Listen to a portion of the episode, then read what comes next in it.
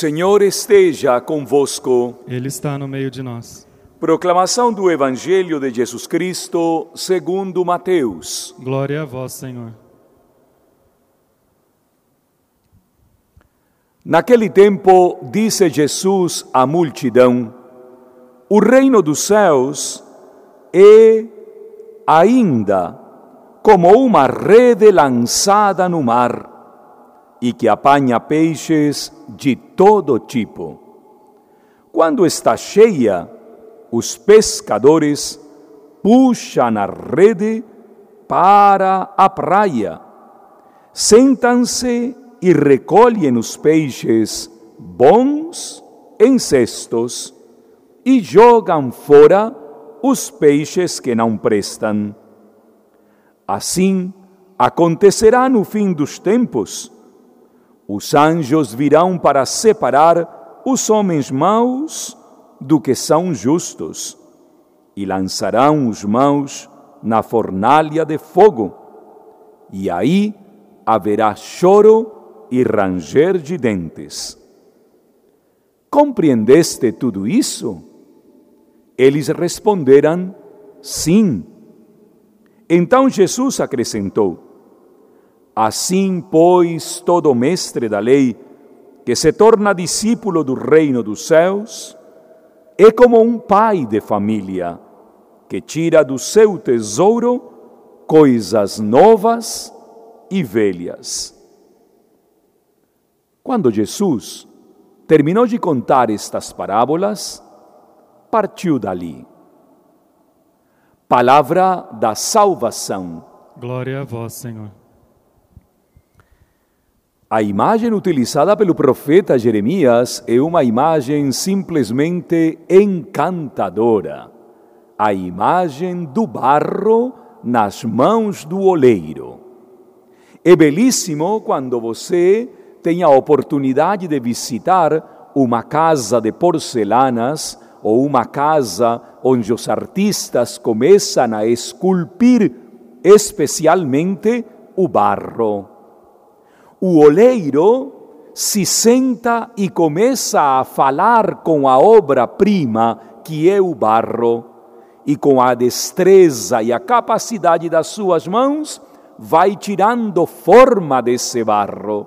Senhor, eu quero ser o barro, quero ficar nas tuas mãos para que tu faças comigo aquilo que tu queres a atitude disponível do profeta engancha perfeitamente com o cântico do salmista. É o Senhor quem faz a sua obra em mim. O Deus de Jacó é a minha força. O Deus de Israel é aquele que vai me moldando da forma como Ele quer. Concluímos hoje um período belíssimo do Evangelho de Mateus, as sete parábolas do reino. Impressionante. Sete parábolas perfeitas, desde o grão de mostarda até a rede que os pescadores lançam no mar para puxar a rede e ver qual é o resultado. No reino de Deus, os resultados não são nossos, meus irmãos e minhas irmãs. É muito fácil criar um reino pequenininho para mim e esperar, criando expectativas do meu reino, os meus frutos. Os frutos sempre serão os frutos lançados pelo semeador. Quem lança a rede é o pescador. Quem coloca o fermento na massa é a mulher que prepara o pão. Quem encontra a pérola escondida de grande valor é aquele que sabe de pérolas. E quem sabe onde está o tesouro é aquele que conhece muito bem a dimensão do valor do tesouro. E especialmente entre o joio e o trigo, o Senhor permite que os dois cresçam juntos para no final na hora exata, pegar os frutos do trigo e jogar fora o joio.